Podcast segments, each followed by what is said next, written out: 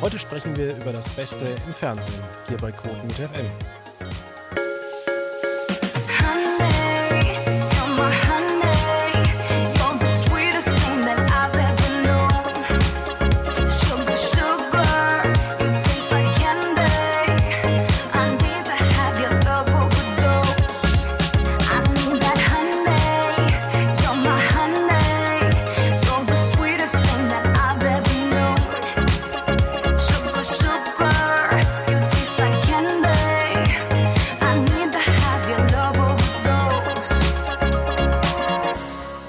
Recht herzlich willkommen zur Ausgabe 532 und heute ist mal wieder Hauke Reitz zu Gast.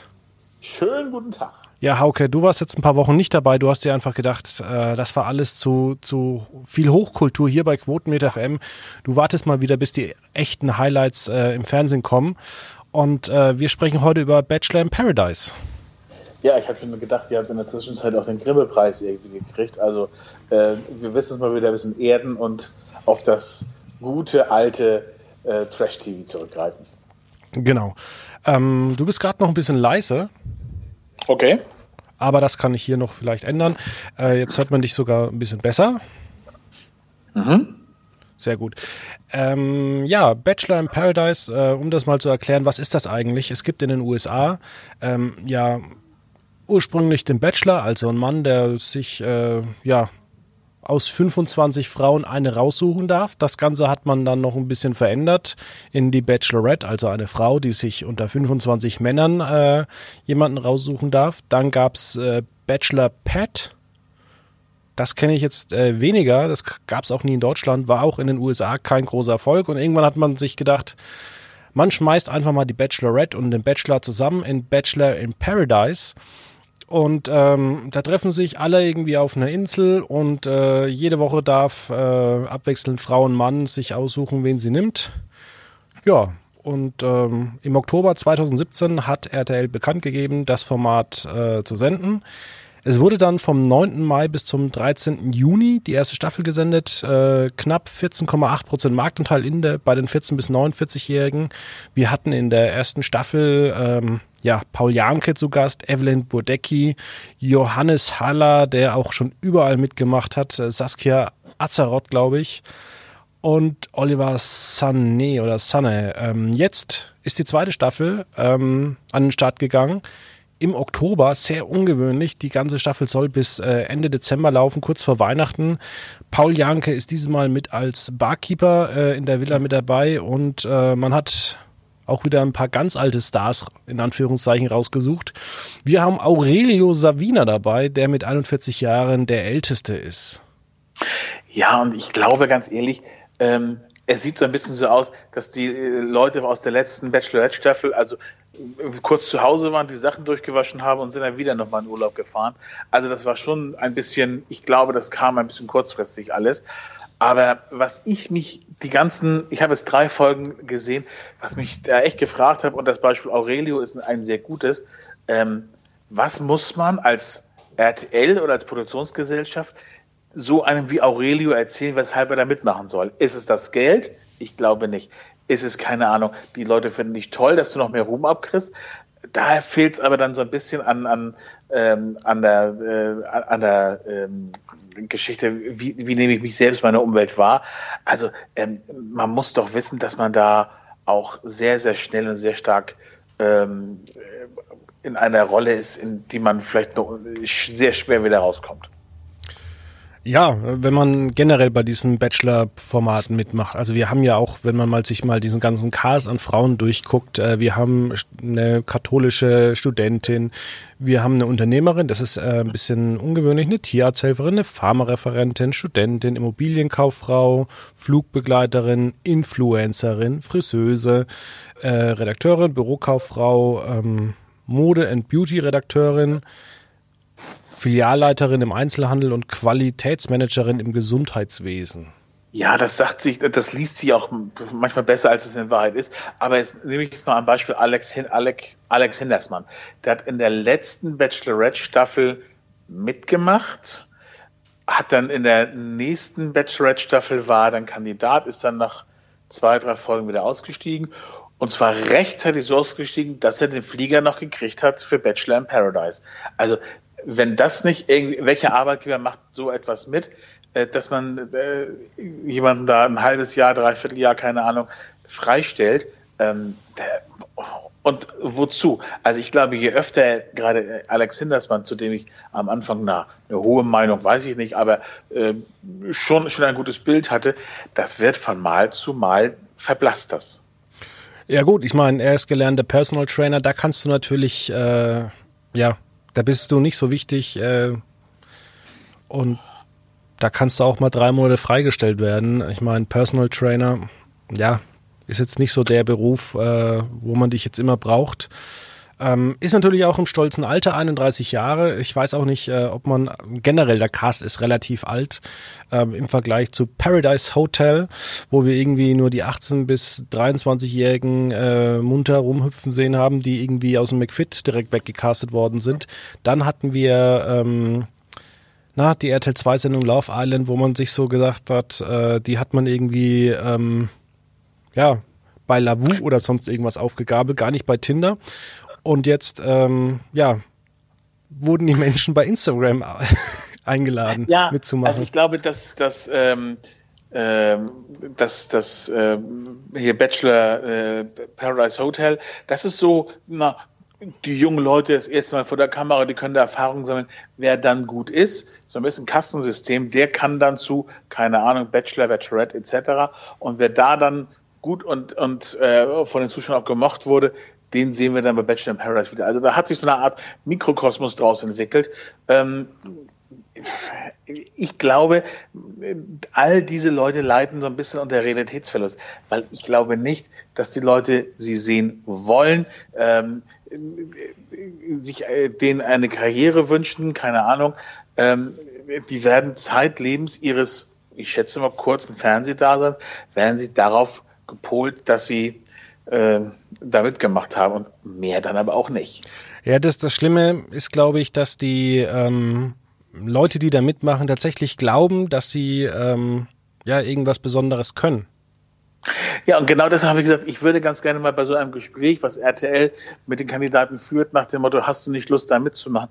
Da wäre ich gerne mal Mäuschen, mal gucken, was die denen so erzählen. Und nach dem Motto, ey, du bist so toll, also die Sendung würde ohne dich laufen, komm mal bloß dahin. Und äh, was erzählen sie, was, was, eine, was ein Argument wäre, ähm, sein, naja, hochbezahlt wahrscheinlich nicht, sein Job aufzugeben oder ruhen zu lassen und ähm, dann mal wieder in die Südsee mit völlig fremden Männern und Frauen äh, da zu sein. Ja, ähm, ich habe ja mal eine Bekannte gehabt, die ähm, ähnlich auch so auf Instagram unterwegs war und ähm, bei der hat sich dann auch RTL gemeldet. Ich weiß nicht, ob es RTL oder eine Produktionsfirma war und irgendwie fürs Nachmittagsprogramm oder Vorabendmagazin und die dachte, oder sie glaubt immer noch wahrscheinlich, dass sie damit irgendwie äh, einen größeren Erfolg bekommt. Und ich habe ihr dann halt auch versucht zu erklären, naja, wenn sie mit ihr fertig sind, dann fragen sie halt einfach die nächste. Aber die, die, Menschen glauben dann, dass sie, dass sie dann irgendwie bei gute Zeiten, schlechte Zeiten eine Hauptrolle bekommen und vielleicht dann, äh, ja, bei Alarm für Cobra 11 irgendwie eine Nebenrolle haben.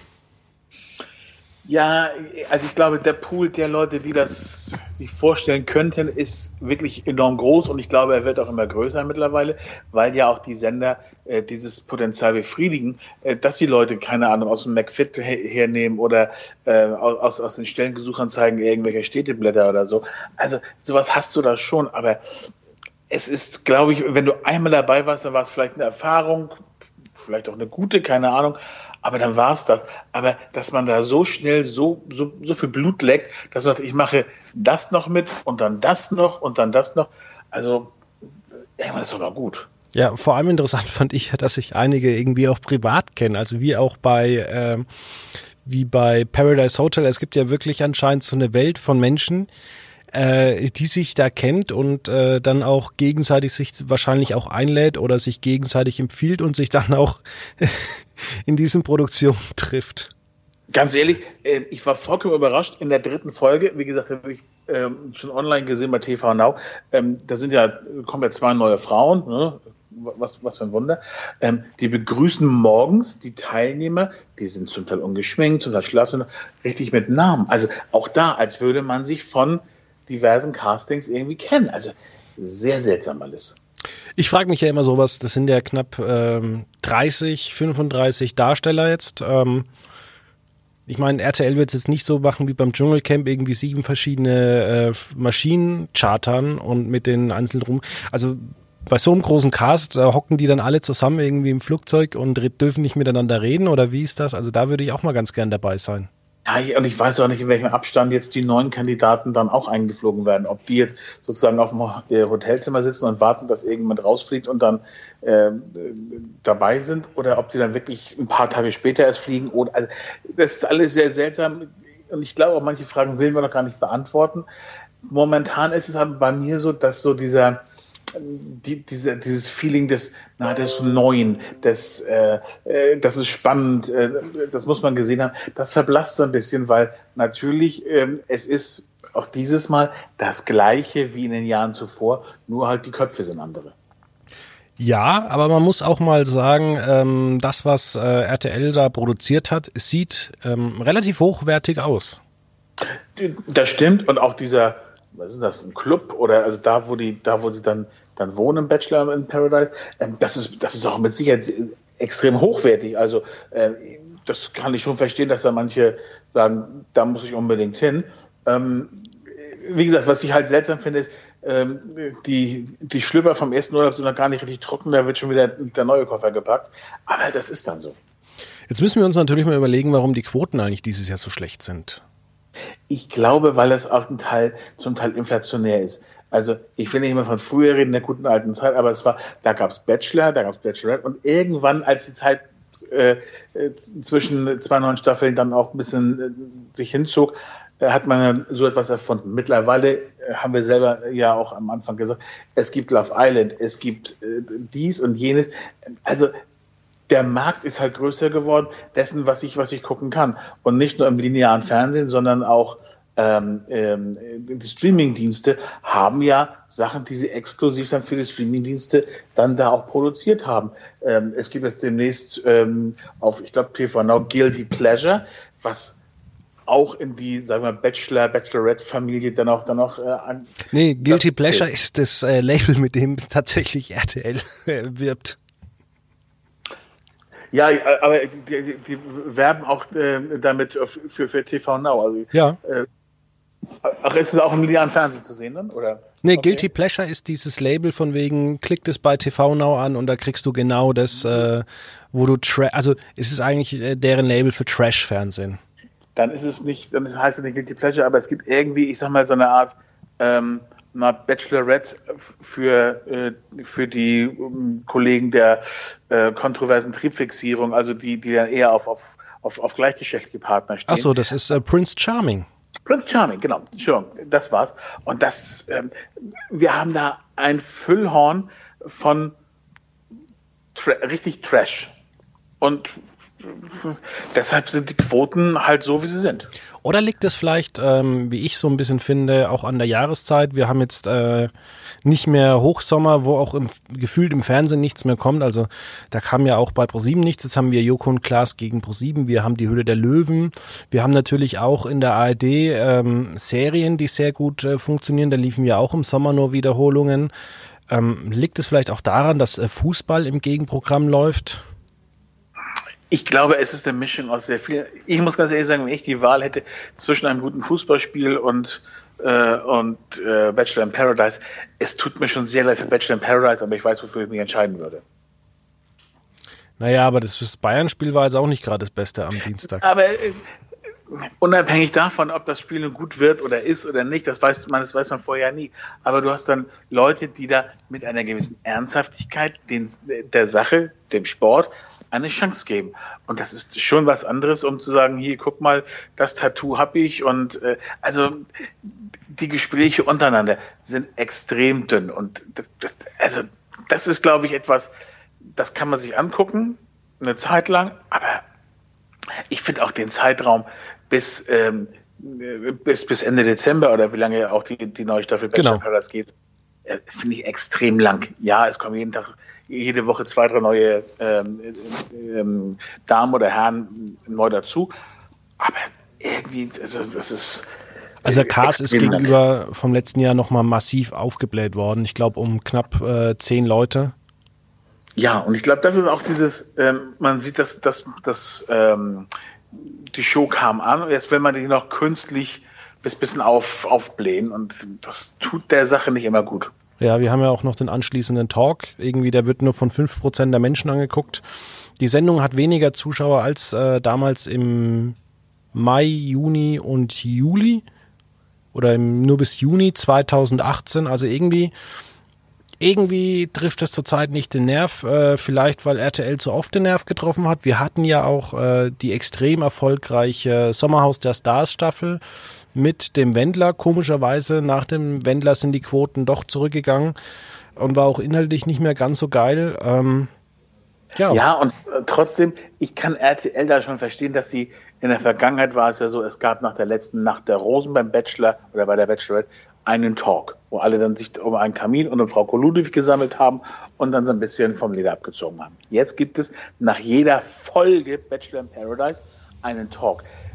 Wohl, ich glaube deshalb, weil sie gemerkt haben, dass die Menschen, die sich das angucken, vielleicht nicht gerade sich alle gemeinsam vor Fernseher versammeln, aber da wird parallel eine WhatsApp-Gruppe gebildet, dann wird geschrieben, guck mal, was der macht, guck mal, was der anhat, guck mal, was sie macht und so weiter. Ähm, das ist so ein bisschen dem ähm, äh, Tribut zu zollen. Ich glaube aber, ähm, das ging so ein bisschen nach hinten los und nicht immer ist Frau Koludowig die, die Allzweckwaffe, die dafür auch herhalten muss. Also ich glaube, man hätte das ähm, anders aufziehen können, dann wäre es auch ein Erfolg gewesen. Ja, durchaus. Ähm, wobei ich auch so das Gefühl habe, ich glaube, dass man mit dem, was man für Kandidaten bei uns zurzeit hat, äh, kann man, glaube ich, nicht äh, jedes Jahr so eine große Bachelor in Paradise Staffel machen. Also ich muss auch sagen, ich habe mich ähm, bei Love Island auch schon ein bisschen ähm, gelangweilt.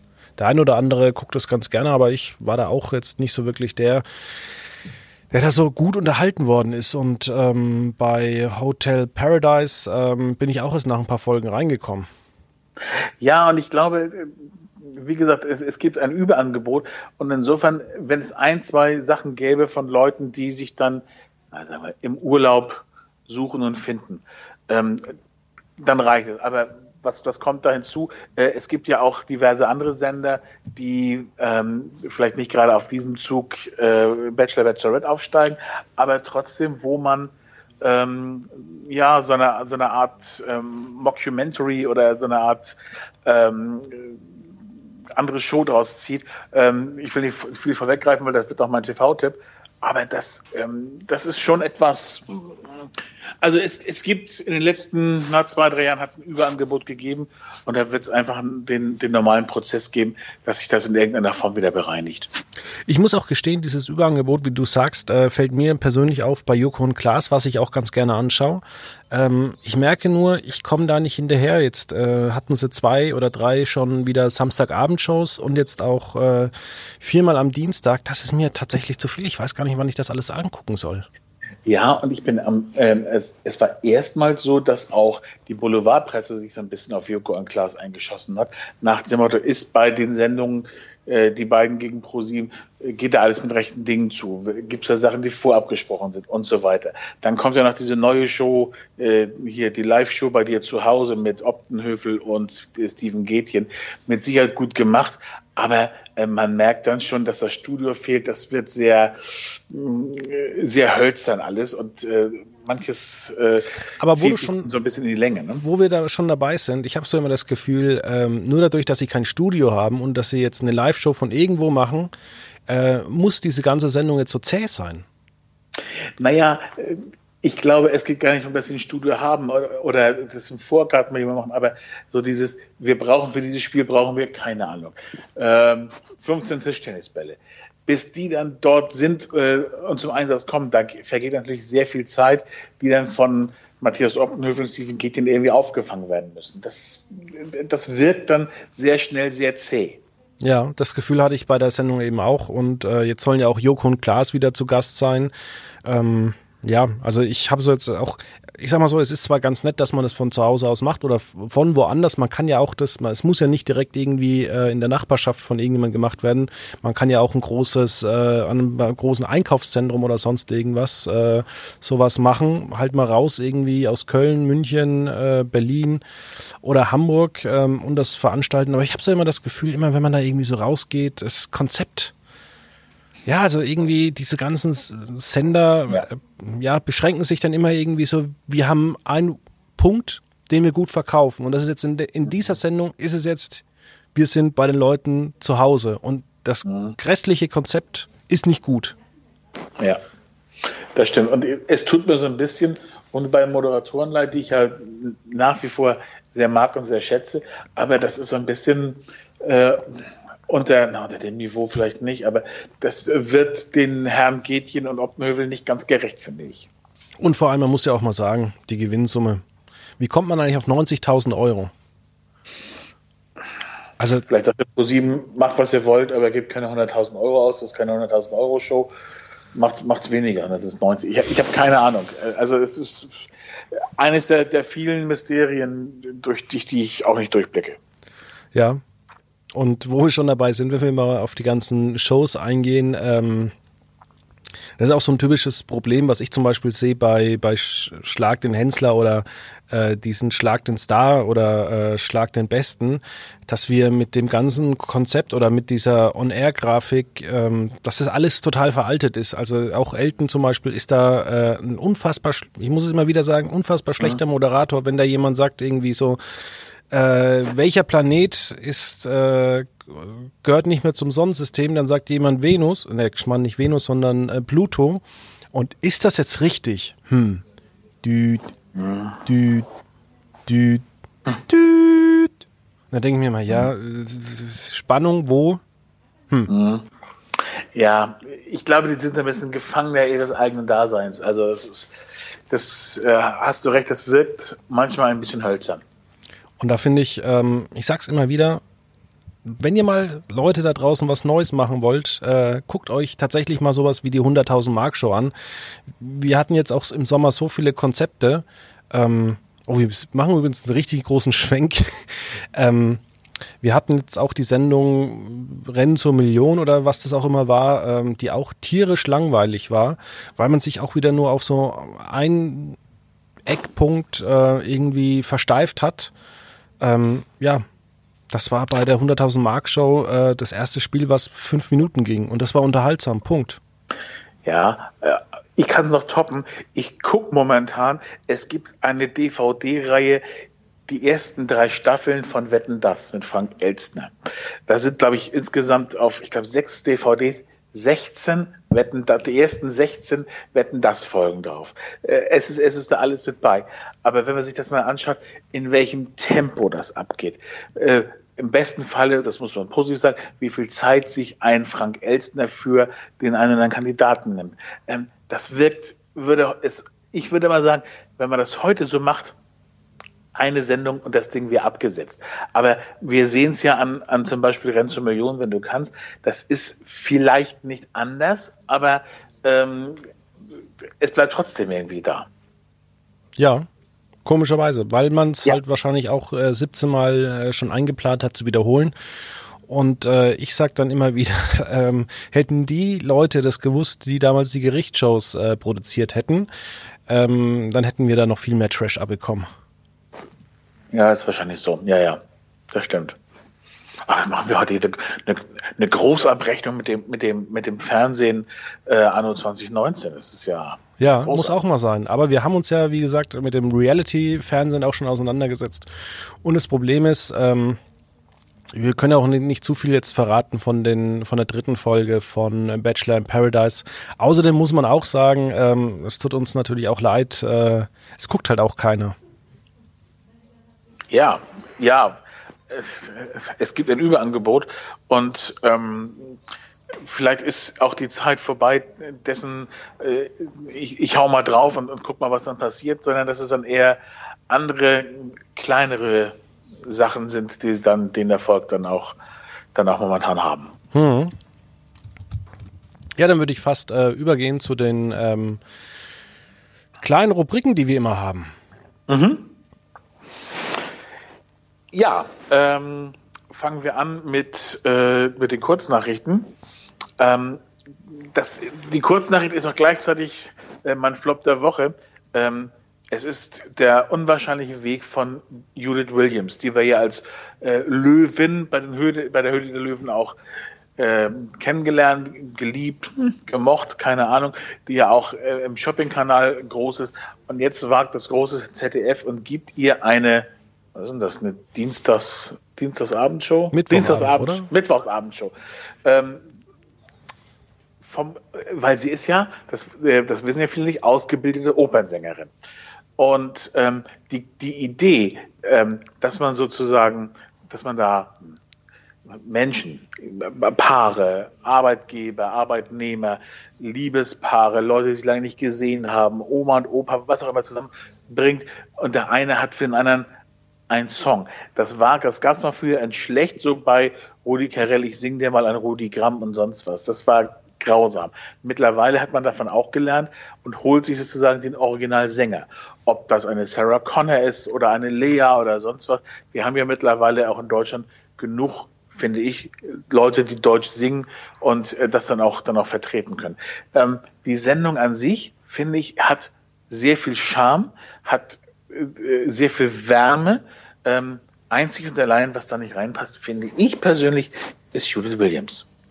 Ich finde es ein bisschen krass, ähm, dass man Judith Williams, die ja beim ZDF bislang noch gar nichts gemacht hat, gleich zwei fette Sendungen äh, zur besten Sendezeit anbietet, was natürlich für andere Leute, ich sage jetzt mal in Richtung Jan Böhmermann und der Bild- und Tonfabrik, auch so ein Schlag in die Magengrube ist. Also da die, die berackern sich seit sechs Jahren, dass sie da irgendwo mal äh, einen vernünftigen Sendeplatz im Hauptprogramm bekommen und dann kommt eine Löwin vom, vom, von Vox und kriegt gleich zwei Sendungen.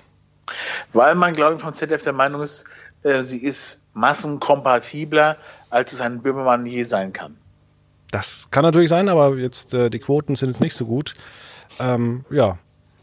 Ich mache mal weiter. Ich finde ja? find das generelle Konzept der Sendung nicht schlecht, aber ich brauche da keine Judith Williams, die mir äh, die Moderation da kaputt macht. Ja, mit Sicherheit. Ähm, bei mir geht's um ein ähnliches Thema, äh, auch eine Show bei der Kurznachricht, und zwar die 500. Ausgabe von Wer weiß denn sowas, wird ganz groß gefeiert.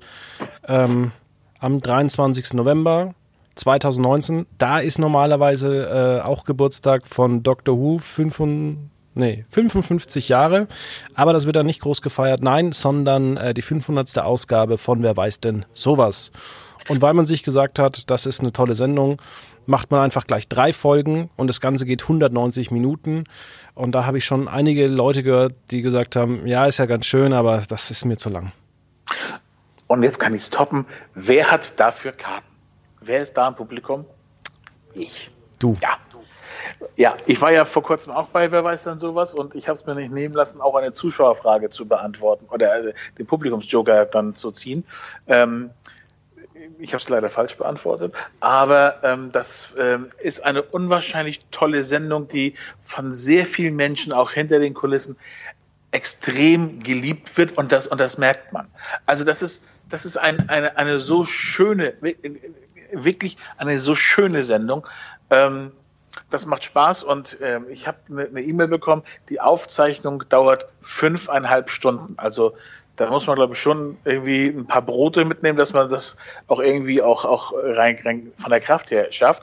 Aber ich bin äh, dann dabei beim großen, wer weiß denn sowas, Jubiläum. Okay, dann wünsche ich dir schon mal gutes Sitzfleisch. Ich mache mal weiter mit meinem äh, Top der Woche. Und zwar, ich sehe es die ganze Woche schon, aber ich hatte noch keine Zeit, es anzugucken. Ganz groß bei, bei Fire TV. Amazon und äh, Modern Love, die neue Serie, die soll recht gut sein. Äh, haben auch schon viele Leute angeguckt und es wurde jetzt auch eine zweite Staffel bestellt. Es ist eine Anthologieserie und es äh, basiert auf einer ähm, Kolumne in der New York Times. Und äh, da werden immer Liebesgeschichten erzählt. Und da bin ich gespannt und äh, will mir das dann auch mal die nächsten Tage angucken. Ja, mein Top der Woche hat äh, den ähnlichen Wortklang wie, wie, wie dein Top der Woche, aber er ist noch ein bisschen anders. Ich bin gerade dabei, äh, natürlich im englischen Original, weil es noch nicht anders verfügbar, die allerneueste Staffel von Modern Family zuschauen, weil es wird ja momentan sehr viel Modern Family wiederholt, auf, auch auf Comedy Central. Ähm, finde ich gut, finde ich nach wie vor toll und eigentlich kann das öfter passieren, aber man weiß dann auch so ein bisschen, was passiert. Und insofern habe ich ja mit, mit sehr viel Vorfreude mich der elften Staffel dran insofern genähert.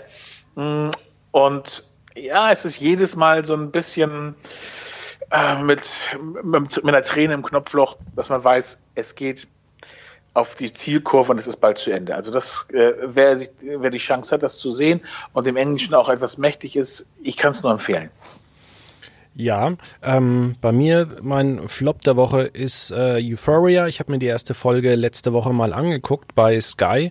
Ich habe mich dann auch inhaltlich ähm, diese Woche bei Quotenmeter damit beschäftigt. Ich habe ein Branchenecho dazu geschrieben, habe einfach mal die Kommentare so der, der Redakteure von Quotenmeter, von Serienjunkies, aber auch äh, von Variety und so durchgelesen. Und äh, ich habe auch gar nicht so Lust, da wirklich weiter zu gucken, weil diese Serie ist unfassbar traurig. Und da geht's um Drogen und da kommt so, also man hat auch gar nicht so die Hoffnung, dass es da so weitergeht. Es ist eigentlich immer nur, äh, ja, es ist einfach nur deprimierend. Und ähm, ein Redakteur sagte eigentlich, ähm, es ist eigentlich, ähm, es grenzt schon fast an, an Pornografie. Ähm, und es ist kompromisslos äh, und äh, es ist allerdings auch so harmlos, weil, und man kann es ja auch so sagen, man sieht relativ viele Geschlechtsteile. Aber mhm. ich sag mal so, es tut der Handlung jetzt nicht wirklich was zugute und ähm, ganz ehrlich, ich muss mir da auch keine Geschlechtsteile angucken. Ich, äh, ich meine, die Zeiten sind vorbei. Ich habe das auch schon mal gesagt, als Galileo noch irgendwelche BH-Tests gemacht hat. Heute kann jeder irgendwo auf seinem Acker, äh, wenn er einen hat, irgendwo draußen auf der Wiese mit seinem Handy irgendwelche Filme angucken aus dem Internet. Also irgendwie, ich weiß auch nicht. Also ich glaube, die Serie will halt so ein bisschen schockieren, weil sie schockieren will, weil sie sonst wahrscheinlich äh, ja nicht wahrgenommen wird. Ja. Ja, mein, mein, mein, Flop, hat, mein Flop hatte ich schon mit ähm, der Julie Williams Show. Äh, was noch bleibt, ist sozusagen mein, mein TV-Tipp. Der ist noch ein bisschen hin, ich gebe es zu, aber ich war ähm, sehr erstaunt, als ich, als ich las, dass man schon relativ weit ist äh, mit der dritten Staffel von Babylon Berlin. Ähm, die kommt, ich finde, äh, äh, hoffentlich genau rechtzeitig. Ähm, ich hätte eher damit gedacht, dass man noch ein bisschen braucht, bis die äh, neue Staffel kommt, aber man hat es wohl, ähm, man schafft es wohl dieses Jahr irgendwie noch, äh, zumindest bei Sky, dass Babylon Berlin in die dritte Staffel geht. Freue ich mich jetzt schon sehr drauf. Ja, ich äh, muss es noch angucken. Ich bin auch noch nicht so weit. Ähm, mein TV-Tipp, ich habe es schon komplett angeguckt. Ähm, eigentlich sollten bloß drei Folgen bei Netflix äh, verfügbar sein, aber es gibt da einen Fehler, deswegen konnte ich mir die ganze Serie angucken. Ähm, die Rede ist von Wir sind die Welle, startet am Freitag, den 1.11. Super tolle deutsche Serie, kann ich wirklich nur empfehlen. Ähm, und wer, wem das nichts äh, zusagt, der kann die dritte Staffel von Atypical angucken, auch ab 1.11. Allerdings die Welle kann ich jeden nur ans Herz legen. Wie sehr ist denn die Welle sozusagen äh, äh, von, von dem alten, äh, ähm, von der alten, ich glaube, Film war das mit, mit Jürgen Vogel, inwiefern gibt es da Parallelen zu? Ja, keine. Okay. Gut, weil ich habe neulich gehört, äh, die Welle ist das neue Dark. Also ich glaube, das ist ein bisschen hochgegriffen, oder?